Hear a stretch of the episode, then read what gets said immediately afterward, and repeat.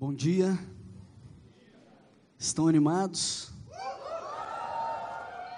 Eu estou muito animado de estar aqui, muito feliz de estar com o meu amigo, parceiro, pastor Guilherme, sua esposa, né? Eu posso dizer também, pastora Raquel, posso, não posso? Pastora Raquel, é uma bênção, eles são muito mais do que assim, não é? Colegas de ministério, se tornaram amigos e eu fiquei muito feliz com a oportunidade de Deus. Alguns dizem coincidência, eu gosto da palavra deucidência, de me trazer aqui. Por quê? Porque está aqui também, olha aqui quem está aqui. Está aqui o Ebenezer. O Ebenezer, ele é pastor lá da Pibicopa. Então eu vim porque eles me pediram em 2017, outubro de 2017, vem aqui. E Deus então acertou a nossa agenda para eu estar com eles. E o Guilherme, como é amigo, né, conversou daqui dali e conseguiu então, não vou dizer me tirar, mas né, me trazer aqui para trazer uma palavra para vocês. Eu estou acompanhado também do meu amigo Davi. Davi é um discípulo amado, está caminhando junto comigo. Veio junto com a noiva dele, estar comigo com a minha esposa, para a gente ainda ficar mais próximo, trocar experiência, vida na vida bom demais. Então, estamos aqui no Rio, vamos ficar aqui até segunda-feira, se Deus quiser. Vamos ver que dia que nós vamos voltar, né, Davi? Fico feliz de encontrar com meu amigo também, Martinho. Nós fazemos parte, a nossa igreja lá de Belo Horizonte, junto com a igreja lá da PIB de João Pessoa, também a igreja de vocês, do Recreio e tantas outras igrejas do Global Kingdom Partnership Network, que é uma rede global de parcerias do reino, que reúne cerca de 50 milhões de cristãos ao redor do mundo. Só que no Brasil nós somos cerca de 3 milhões de crentes. Então, você não está sozinho nessa caminhada. Tem muita gente boa andando com vocês. E eu fico feliz demais de fazer parte desse movimento que faz é, é, que pastores sejam amigos, que caminhem juntos. Por quê? Porque embora nós nos reunamos, reunamos, é o, o procurador, o promotor, o, então tá bom. Embora nós nos reunamos em igrejas locais, nós fazemos parte de uma igreja só. É a igreja global, é a igreja de Jesus. E é bom demais fazer parte desse movimento junto com esses pastores amigos. Alguns aqui, eu imagino que já tenham me escutado falar. Outros aqui talvez estão me vendo pela primeira vez. Então eu, eu, eu preciso dizer para você, eu sou de BH. Talvez você já reparou pelo meu sotaque, pelo meu jeito, ou talvez, né, porque é um mineiro falando, mas talvez porque alguém já comentou com você. Eu sou feliz demais de ter nascido em Belo Horizonte. E mais feliz ainda, eu sei que a igreja do Recreio é uma igreja maravilhosa, mas eu sou feliz de fazer parte da minha igreja. Quem aqui ama a sua igreja? Eu sou feliz demais de fazer parte da minha igreja. Por quê? Porque a minha igreja foi um instrumento de Deus para alcançar a minha vida. Eu não nasci num lar cristão. Eu não tive os privilégios, como muito tem, de desde o início da sua vida, ser educado nos princípios da palavra de Deus. Se você teve esse privilégio, sempre que você lembra disso, você tem que dar glória a Deus. Bem forte, bem alto, bem empolgante. Por quê? Porque se eu tivesse esse privilégio, meu irmão, Eu, eu, eu, sou contente com a minha vida, eu entendo que as dificuldades, as tribulações, os problemas, tudo que acontece na nossa vida, embora não seja da vontade de Deus, Deus usa para que coopere com o nosso bem. Não é? Todas as coisas cooperam para o bem. Significa que as coisas ruins que acontecem na sua vida é a vontade de Deus para que aconteça. Pode até ser, mas significa que o nosso Deus é bom. E Ele pode fazer uma coisa ruim se tornar uma coisa boa. Eu fico pensando que poderia ter acontecido com a minha vida se eu tivesse conhecido a Jesus mais cedo. Se tivesse tido a oportunidade de um jovem, um adolescente ter pregado para mim antes. Mas até os meus 18 anos, eu nunca tinha escutado falar de Jesus. Isso me faz ser apaixonado pela minha igreja, apaixonado por uma igreja que se reúne nas casas, uma igreja em célula, uma igreja que não depende de um púlpito, de um pastor, de um prédio. Por quê? Porque cada cristão que já entregou sua vida para Jesus, entende que recebeu um chamado da parte de Deus, que recebeu o Espírito Santo de Deus, que o faz testemunha e que deve pregar o Evangelho, que deve levar o amor de Jesus para outras pessoas, e por isso, porque foi numa casa que eu escutei pela primeira vez o Evangelho. Talvez eu nunca entraria num prédio bonito como das nossas igrejas, mas numa casa diferente. É verdade? Eu estou aqui, bonitinho, cabelo partido de lado e tal. Mas eu andava de dread. Não que eu sou contra dread, mas isso só demonstra um pouco do estilo de vida que eu vivia. Porque normalmente você vê dread, você lembra do Bob Marley, você pensa em maconha. Né? E eu usava maconha, por exemplo, antes, durante e depois de qualquer coisa. Eu fumava cerca de 20 baseados por dia, eu não estou exagerando. O Davi me contou nessa manhã que ele dormiu muito bem e que ele tem facilidade para dormir. Eu falei, Davi, Deus fez um milagre na minha vida, porque antes eu só dormia usando droga e eu acordava de madrugada para usar droga para voltar a dormir. E a maconha foi só uma porta de entrada, porque depois, com 14 anos de idade, eu fumei a primeira maconha com 13. Com 14 anos eu estava no crack. Com 15 anos, cocaína, êxtase, LSD e outras coisas. O vazio era tão grande que eu pingava LSD no olho, para ir direto para a corrente sanguínea para satisfazer. Eu tentei preencher meu vazio com droga. Talvez você escute e fale, tem nada a ver comigo. Amém. Mas e o vazio? Será que não tem a ver com você? Hã? Por quê? Porque alguns canalizam na droga, outros canalizam no sexo, outros canalizam na grana, no dinheiro e vive em busca de ser o mais rico, mais bem sucedido, o mais próspero, acha que vai se satisfazer quando tiver algo e responsabiliza o vazio que tem porque não tem algo. E talvez até culpa pai, mãe, circunstâncias da vida, mas deixa eu dizer, nem seu pai, nem sua mãe, nem todo dinheiro, nem o melhor sexo do mundo vai preencher aquilo que só Jesus é capaz de fazer, é te dar sentido, preencher cada lacuna do seu ser. Eu era vazio porque não tinha Jesus e por isso tentava preencher. E o que eu mais procurava em tudo que eu fazia era uma forma de preencher esse vazio. Procurava, louco, alucinado, até chá dos mais doidos que você pensar, eu tomava pensando numa espiritualidade que poderia me satisfazer.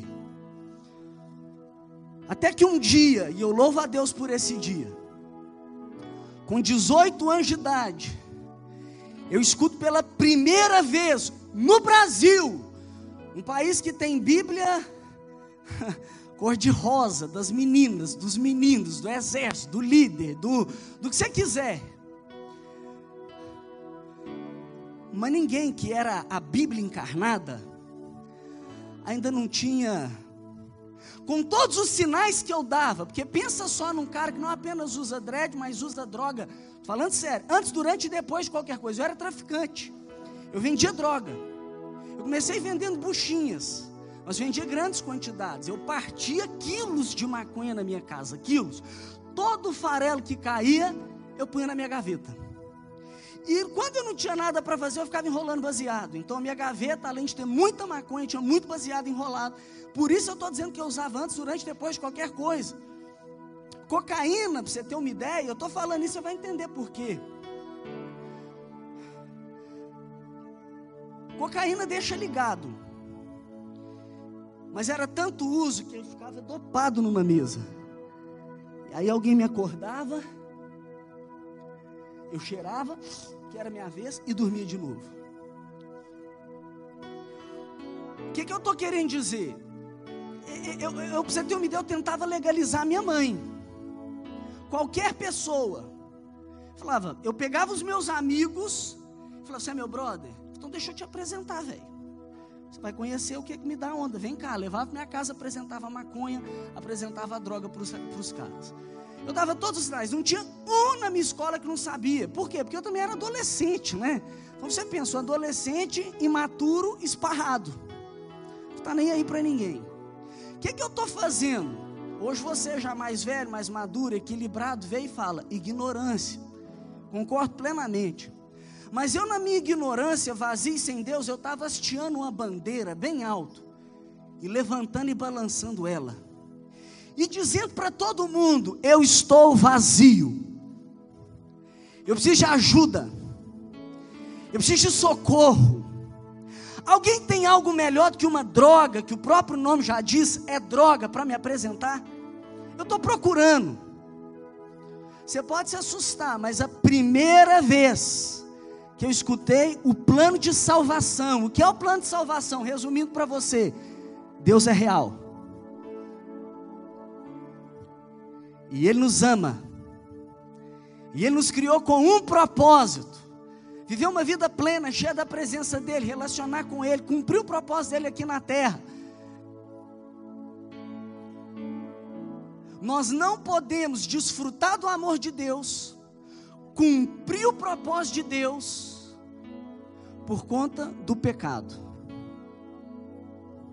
Por isso o pecado é coisa séria. Pecado, escuta, você não administra, você resolve. E tem lugar para resolver aos pés da cruz.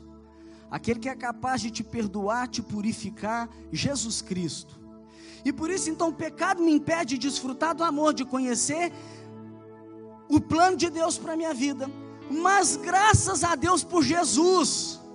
Estamos no ano de 2000 e por quê? Por causa de Jesus. Ele veio, ele marcou a história e ele veio morrer pelos nossos pecados perdoar os nossos pecados. Para quê? Para nos conectar com Deus, nos possibilitar desfrutar do amor de Deus e cumprir o propósito de Deus. Quando eu escutei isso pela primeira vez, eu falei: eu quero Jesus. É isso que eu estava procurando. Mas quantos anos eu tinha? 18. Já tinha sido preso duas vezes, overdose terapia de dependência química, remédio, traficante, e sem esperança nenhuma, família destruída, relacionamentos destruídos. Quando que eu escutei pela primeira vez? 18 anos. Tem alguém com menos de 18 anos aqui? Levanta sua mão. Deixa eu te dizer uma coisa. Fica com sua mão levantada, é uma palavra de Deus para você. Levanta sua mão. Tem uma geração te esperando. Tem uma geração te esperando. Quantos anos você tem? Doze anos. Tem uma geração te esperando. Sabe quantos anos tinha um menino que me apresentou droga? Doze anos. Sabe quantos anos eu tinha? Treze anos. Então escuta. E a palavra que eu dou para ele, eu dou para todos que levantou a mão, independente da sua idade, receba. Você não foi chamado para sentar e assistir. Você não foi chamado para ser influenciado. Deus te deu do espírito dele, e ele quer levantar você para ser uma influência. Influência. Se meninos com oito anos de idade estão dando a sua vida para o exército do terror, se meninos com 12 anos de idade estão carregando fuzil na cidade do Rio de Janeiro, você com 12 anos de idade foi chamado, não para apontar Jesus, mas para ser uma bifurcação. Quem encontrar com você vai tomar a decisão: seguir Jesus ou não. A nossa geração espera por você. Os adolescentes estão esperando por vocês. Estão esperando por vocês. Se um menino de 12 anos tivesse pregado para mim, ah! Meu Deus! Sabe o que eu fiz quando eu escutei pela primeira vez, além de dizer sim para Jesus, de ganhar minha Bíblia de presente, nunca tinha lido um livro na Bíblia. Devorei, devorei, devorei, devorei, devorei. Sociedade Bíblica do Brasil diz que 19% dos que se chamam cristãos têm uma Bíblia na mão apenas. lê a Bíblia regularmente. Devorei ela. Se eu não me engano, são 84% dos que nunca leram a Bíblia. Tem a Bíblia, tem o manual, tem a luz, tem a verdade, tem tudo aquilo que você precisa crer tudo aquilo que você precisa saber, tudo aquilo que você deve ser, que o seu Criador te idealizou para ser, e tudo aquilo que você deve fazer, está no seu manual. Cara, eu peguei aquele manual e eu li. Eu anotava aquilo que eu deveria praticar, aquilo que eu tinha que, aquilo que, aquilo que era minha identidade. Eu falava, cara, meu pai me disse isso, minha mãe me disse isso, mas a circunstância fez isso comigo. Eu pegava aquilo e eu falava, é isso que eu sou. Eu escutei do meu pai. A gente não queria você. Eu escutei da minha mãe. Não apenas a gente não queria você, como dizendo assim: é, não era para você ter nascido, não era para você ter nascido. Mas quando eu peguei aquele manual, está escrito lá, é por isso que nós temos que ser pró-vida, porque quando eu era uma substância ainda sem forma, o Senhor já tinha me escolhido e designado planos para mim, para mim, Cara, eu peguei aquela palavra, eu abracei, aquilo começou a me moldar, mas eu fui procurar uma pessoa. Eu fiz uma pergunta para ela. Eu falei assim: me conta uma coisa. Te conheço há tanto tempo. Você anda com Jesus, eu estou entendendo agora que você já conhecia Jesus. Eu não sabia antes. Me explica. Por que você nunca falou de Jesus antes para mim? Me dá uma razão bandeira hasteada, balançando. Cara, você está vendo gente fumando? Pinga um colírio no seu olho.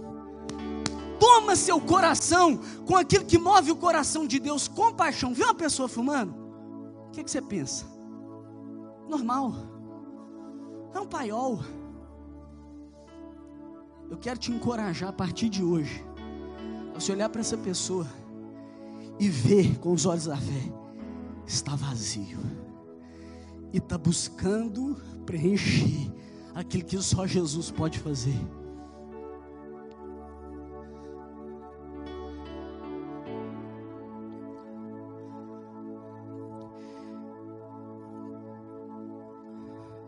Sou apaixonado pela minha igreja. Minha igreja que levantou homens e mulheres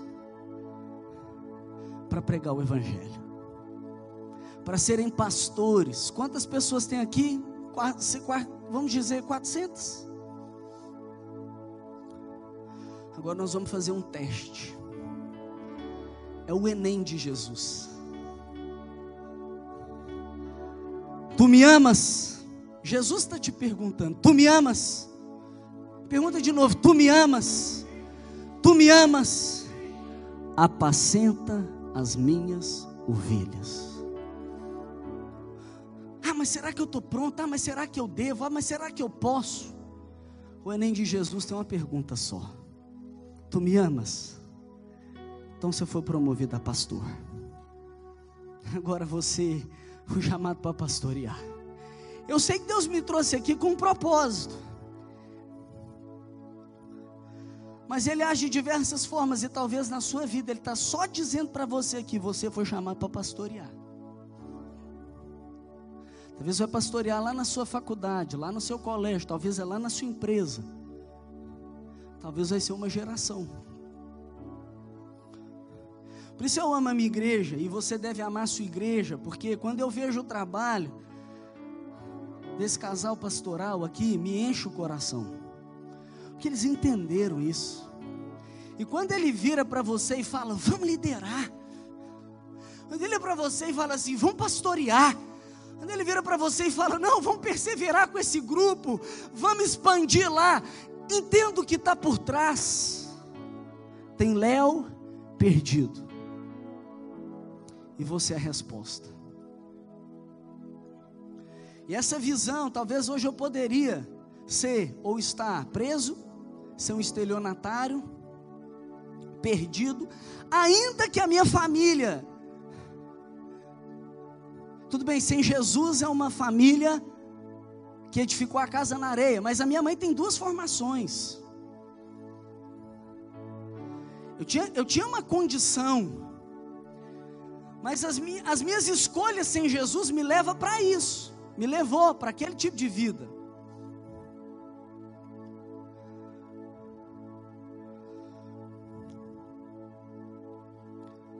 Tendo uma coisa,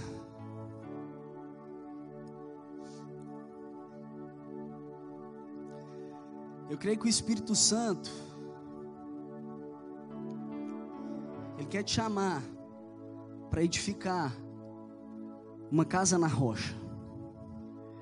Ele quer te chamar para ter uma vida inabalável. Ele quer te chamar para fazer uma, uma diferença. Ser resposta. Eu poderia estar em tantos outros lugares. Como também poderia, depois que me converti, porque quando Jesus entra na nossa vida, Ele põe tudo no lugar. Quando Jesus entra na nossa vida, Ele nos dá sentido, nos dá propósito. Eu tive a oportunidade, com a graça de Deus, por conta da obra de Jesus na minha vida, de me formar também, duas formações, formei administração, formei teologia. Eu não tinha uma referência de família, meus pais divorciados, hoje com a graça de Deus, sou casado. E posso dizer muito bem casado. Há nove anos. E tem dois filhos, um de três e um de um ano. Tem sete anos já que eu sou pastor. Com a minha formação, Deus me deu a graça de trabalhar numa das, das não sei se eu posso dizer das grandes multinacionais do nosso país, mas trabalhei na Vale por alguns anos, cresci lá profissionalmente, me tornei gestor lá de materiais estratégicos. E fui convidado então para me tornar pastor. Por quê? Porque uma vez que eu me converti, falei, cara, Vamos abrir um pequeno grupo. Eu vou convidar as pessoas. Eu fui no meu amigo que eu tinha aplicado na droga. E eu falei, cara, eu te apresentei a droga. Agora deixa eu te dizer. É uma droga. A onda passa, mas existe uma onda que dura para sempre. Jesus, ele entregou a vida para Jesus. Eu procurei um menino que me aplicou a droga, entregou a vida para Jesus. Eu procurei todos os meus amigos, todos da minha família, até se bobear um poste eu preguei. Todos, falando sério. Isso fez com que a minha célula, em dois anos mais ou menos, para três anos, se tornassem nove células. Eu me virei um supervisor, depois um coordenador. Isso estudando de manhã, de tarde. Ó, trabalhando de manhã, de tarde, estudando à noite. Até o ponto que eu fui chamado para ser um pastor. Entendi que eu deveria sair daquele ambiente de trabalho que não é secular. Entende? Não é o meu trabalho secular, daquele ambiente de trabalho, para agora dedicar a, a, a, a, uma outra forma de ministério, porque o seu estudo e o seu trabalho é tão sagrado quanto que eu faço como pastor. Lá é sagrado.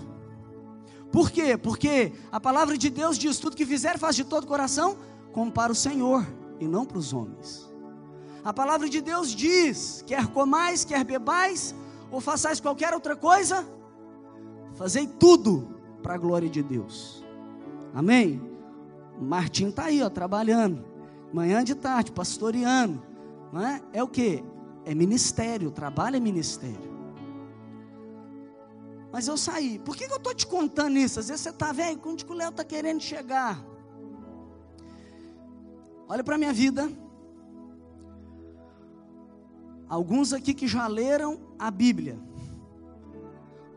Tem a história de um homem chamado Gadareno, possesso de demônios, se cortava, vivia no cemitério, no lugar de morte, era rechaçado pela sociedade.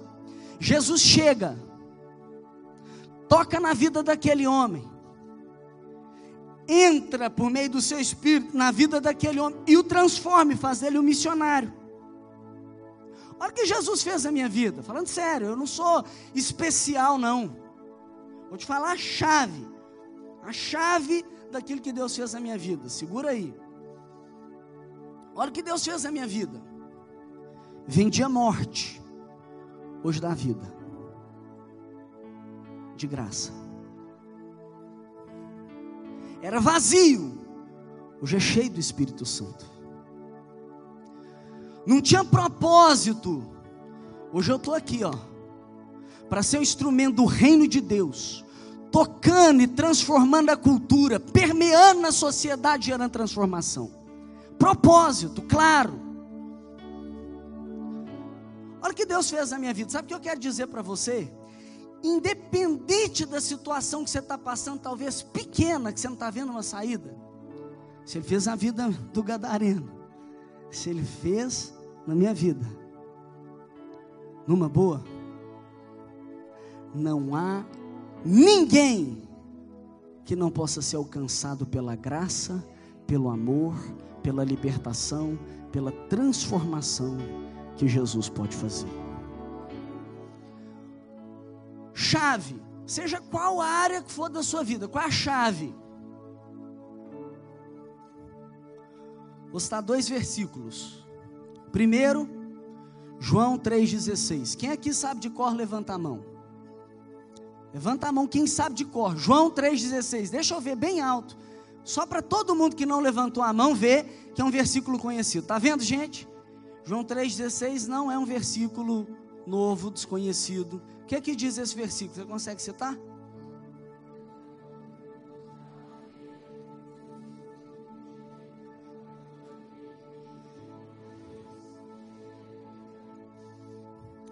Duas chaves para a transformação da sua vida, da sua família e da nossa nação que tanto carece. Primeira, João 3,16. Jesus. Jesus é o presente de Deus para o mundo. Deus amou o mundo de tal maneira que deu o seu filho unigênito, que depois se tornou primogênito. Era o único, depois se tornou o primeiro, para que eu e você pudéssemos ser como ele o unigênito, ele deu o seu filho único, para que por meio dele tivéssemos vida. Eu pergunto para você: você quer uma vida abençoada? Você quer uma vida plena? Porque ele disse: Eu vim para que tenham zoe. É a vida de Deus, é a plenitude, é a abundância. Eu vim para que tenha uma vida próspera também. Você quer uma vida plena e abençoada? Quem não quer? Eu pergunto para você: você tem Jesus? Hã? Que lugar Jesus ocupa na sua vida? Falei, o que, que Jesus fez na sua vida? Que obra é essa? Que coisa linda? O que, que aconteceu? Eu sou maior a favor de casa de recuperação. No meu caso, não precisou. Na minha célula, duas pessoas, aliás, três, ó, já mandamos para casa de recuperação. Mas na minha vida não precisou. O que aconteceu? Eu não sou especial. Agora, a entrega que eu dei para Jesus na minha vida, eu posso dizer essa foi especial. Por quê? Porque eu não dei 50% da minha vida, eu não dei 90% da minha vida e nem 99%. Eu dei tudo. Tudo. Tudo. Você já deu tudo para Jesus? Hoje é dia de você dar tudo para Jesus. Seu coração por completo. Para você possa desfrutar da vida dele e deixar que ele preencha cada lacuna do seu ser. Para que você entenda que o lugar dele não é, se sua vida é um carro, não é no porta-mala. Não é para você pôr ele no porta-mala, nem se a gente boa é pôr ele no banco de trás. Sua vida é um carro, não é para você pôr ele no banco do passageiro, rolé com Jesus. Vira aqui, você vira. Ele fala, sobe, você fala, é morro, não quero, vou virar à esquerda. Meu brother, não. Se você entrega a sua vida para Jesus, é para você dar o volante para Ele, o controle para Ele, a direção para Ele. Hoje é dia de, em primeiro lugar, você entregar 100% para Jesus. Já entregou 100% para Jesus? Não? Quer entregar 100% para Jesus? Bate aí. Show! O que, que eu faço? O que, que eu faço? O que que eu faço? O que que eu faço? Primeira coisa, eu chamo ele para entrar. Ele entrou, irmão, se você chamar, ele entra. Mas eu vou dar o trono para ele, o lugar de comando, de controle. E por isso eu peço perdão por quantas vezes eu assumi o controle. Por isso eu peço perdão por desligar o GPS dele, por tampar o ouvido quando ele. Não, eu falo, toma o controle. Você quer fazer isso? Eu fiz isso um dia, para valer. E eu disse: Jesus, entra na minha vida, perdoa os meus pecados, toma o controle, seja o Senhor. O que é ser o Senhor? Seja o dono, seja a autoridade máxima, seja o Senhor da minha vida e o meu Salvador. Faz de mim a pessoa que o Senhor quer que eu seja. Você já fez isso? Se você quer hoje fazer isso,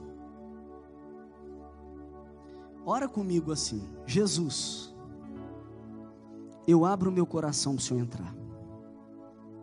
Entra. Entra na minha vida. Eu te aceito como meu Senhor. Eu te aceito como meu Salvador. Faz de mim a pessoa que o Senhor quer que eu seja. Me dê a tua vida, uma vida plena, abençoada, cheia de propósito, em nome de Jesus. Talvez você fez isso hoje pela primeira vez, talvez você fez isso hoje se reconciliando com Ele, por quê? Porque tinha abandonado, tinha colocado ele lá para fora no porta-mala. Eu, eu não quero te chamar para vir aqui à frente, porque eu preciso falar da segunda chave. Mas eu queria que você levantasse a mão se você fez essa oração. Levanta a sua mão se você fez. Pode levantar bem alto. Levanta sua mão, vou abençoar a sua vida. Pai, eu oro e eu te peço que o Senhor faça, Deus, o que o homem não pode fazer. Salva. Toma, Jesus. Toma, Jesus, a vida deles. Viva através deles. E os abençoe de uma forma que todos à volta vão perceber a vida do Senhor através deles em nome de Jesus. Amém? Depois você que levantou a mão, eu não sei como é que faz aqui. Talvez é o seu líder que vai trocar uma ideia com você. Talvez a gente chame aqui, não sei, mas eu preciso te falar. Já está abençoado, amém? Segunda chave. A primeira qual foi? Fala, João 3,16. A segunda é Lucas 3,16. Quem aqui sabe de cor Lucas 3,16? Levanta a mão. Quem sabe de cor, levanta a mão. Dá uma olhada em volta. Por quê? Sabe por que muitas vezes a sua vida não é aquecida? Sabe por que muitas vezes a sua vida não é purificada? Sabe por que muitas vezes a sua vida não é uma vida que gera uma revolução, tanto em você quanto à sua volta, porque esse versículo muitas vezes ele é esquecido. E se o primeiro é o presente de Deus para o mundo, esse é o presente de Deus para a igreja. E a igreja muitas vezes não tem tomado esse presente, não tem aberto esse presente, não tem se apropriado desse presente. Hoje é dia de você receber um presente que você nunca mais vai esquecer. O que diz em Lucas 3,16? Alguém já abriu a Bíblia aí? Está com ela aberta? Curioso, fominha? Está com ela aberta aí? Está ele aqui. Lucas 3,16. Disse João a todos: Eu vos batizo com água. Mas aquele que vem após mim é mais poderoso do que eu e eu não sou digno nem de desatar as correias das sandálias de seus pés. Talvez a coisa mais assim, a, a menor coisa que alguém poderia fazer é, é desatar as correias. João, João, que Jesus disse que nenhum nascido de mulher foi maior do que João. Depois ele diz um, porém eu vos digo, João, ele fala: eu, eu não posso nem desatar as correias. E ele diz assim: Eu vos batizo com água. É o primeiro passo, é o do arrependimento. Ele diz assim: Mas ele, ele vos batizará com o Espírito Santo e com fogo. Jesus é o maior presente que o mundo pode receber. E o batismo com o Espírito Santo e com fogo é o maior presente que a igreja pode receber. Qual é a chave na sua vida, Léo? Eu posso dizer tranquilamente: minha vida foi entregue 100% para Jesus. Mas eu recebi também o Espírito Santo com fogo. Eu recebi um batismo com fogo. Eu creio que Deus me trouxe aqui porque Ele quer fazer uma bendita revolução no seu coração. Ele quer te tirar de uma vida fria, medíocre, superficial e te levar para uma vida fervorosa, aquecida, profunda e de impacto. Eu creio que a sua vida só será transformada a nossa cidade, a nossa nação só será transformada com uma igreja incendiada. Martin Lloyd Jones, reformador, para os que tem por aí, tradicional, poderia até dizer em alguns aspectos, ele diz: não há nada mais que entristeça que ofenda e que apague o Espírito Santo, do que dizer que o que ele tinha para fazer acabou em Atos dos Apóstolos.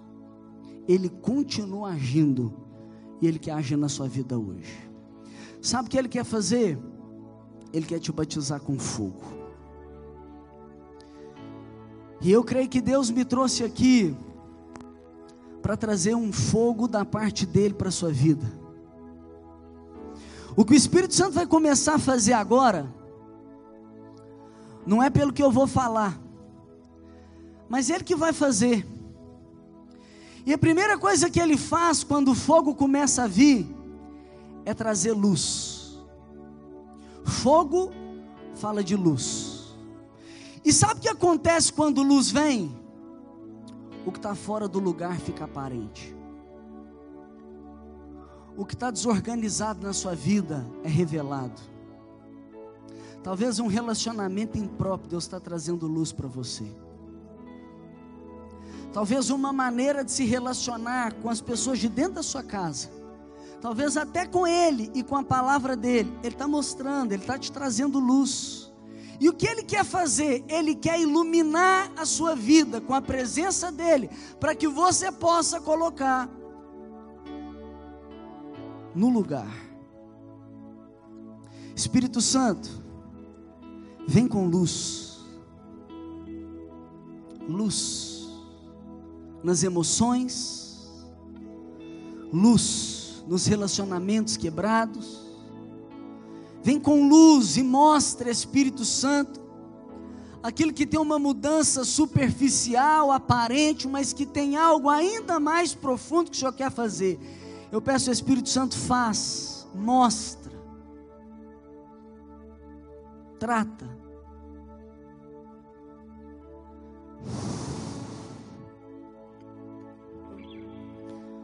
O Espírito Santo, quando ele vem com fogo, a segunda coisa que ele faz é purificar. Porque o que o fogo faz? O fogo purifica. Tem uma cidade de um interior, uma cidade pequena, que ela foi desabastecida com água. Ninguém mais tomava água. E eles começaram então a pesquisar o que está acontecendo, por que, que a gente não está recebendo água, por que, que nós. E eles começaram a pesquisar e eles foram então até a caixa d'água que abastecia aquela cidade. Sabe por que, que eles verificaram a caixa d'água?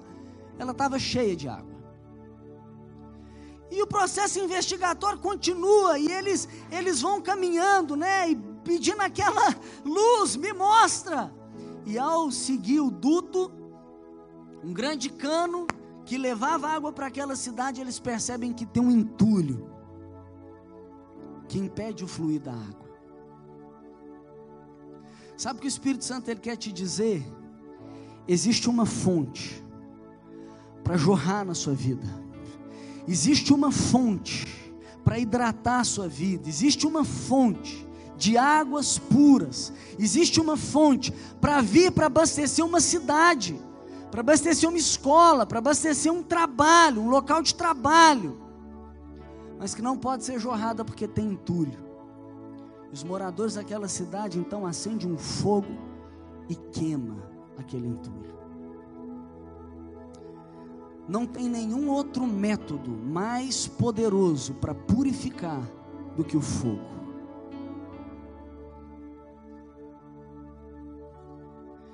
Quando o fogo vem sobre a sua vida, ele queima o entulho do pecado, a impureza, tudo que atrapalha e impede o mover dele. E eu oro agora sobre a sua vida. Aquilo que o homem não é capaz de fazer, a força humana, as mais tentativas, mas quando o fogo vem, ele te purifica.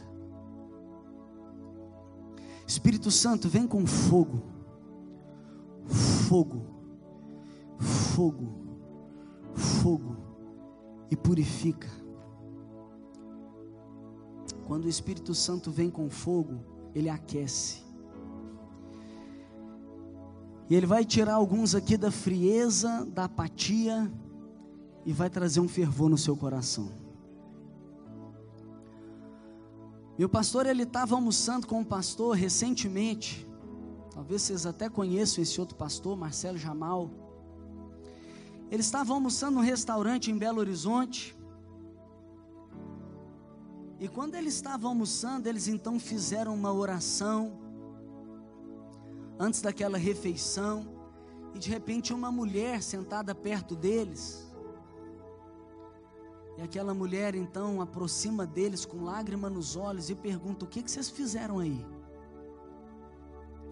E aí ele conta: hum, Nós só oramos.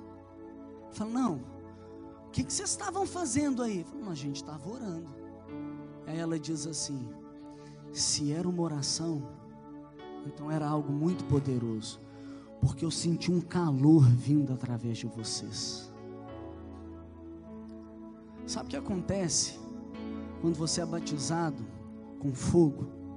Você se torna uma pessoa aquecida espiritualmente através da sua vida e do calor da sua vida outras pessoas também são aquecidas. Por fim, quando o fogo vem, só tem duas opções para o fogo: ou o fogo apaga, ou ele alastra, ou ele vira cinzas, ou ele propaga.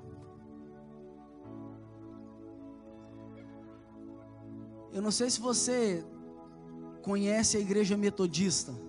Conhece alguém aqui? Já ouviu falar? A igreja metodista? Muito conhecida. Talvez você já tenha escutado falar sobre um homem chamado Hã? John Wesley. John Wesley, ele foi o fundador da igreja metodista. John Wesley, ele estava pregando para índios na Geórgia conhecedor, doutor, intelectual, profundo, estudioso da palavra de Deus. Mas as coisas não avançavam, mas as pessoas não eram alcançadas. John Wesley, então, ele participa de uma reunião de oração com os moráveis. Ele participa dessa reunião de oração, e quando ele está nessa reunião de oração, ele começa a sentir um fogo ardendo no seu coração. E quando ele então sente esse fogo, esse clamor, ele volta para a Inglaterra, já agora com uma vida incendiada. E a partir disso ele começa o que nós estamos achando talvez de novo hoje, a trabalhar com uma descentralização ministerial com grupos de santidade, com pequenos grupos e alcançando outras pessoas. Quando John Wesley morre, já tinham 27 mil metodistas na Inglaterra. Cerca de 30 anos depois da morte dele, 100 mil metodistas na Inglaterra. 100 anos depois da morte dele, um a cada 30 inglês era metodista. Por quê? Porque quando o fogo acende, ou ele apaga, ou ele alastra. Eu creio que o Espírito Santo ele quer acender um fogo no seu coração. Algo que não é produzido por homens, não é produzido por uma performance, não é algo que é o que vem da parte dele. E se você quer receber hoje esse presente para a igreja, que é o batismo com fogo, que é o fogo do Espírito Santo,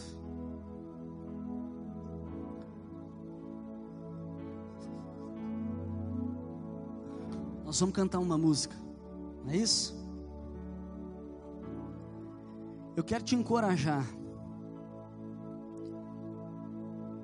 a você apresentar lenha no altar. Eu quero te encorajar a você chegar diante de Deus e dizer: Deus, eu quero o teu fogo. Venha,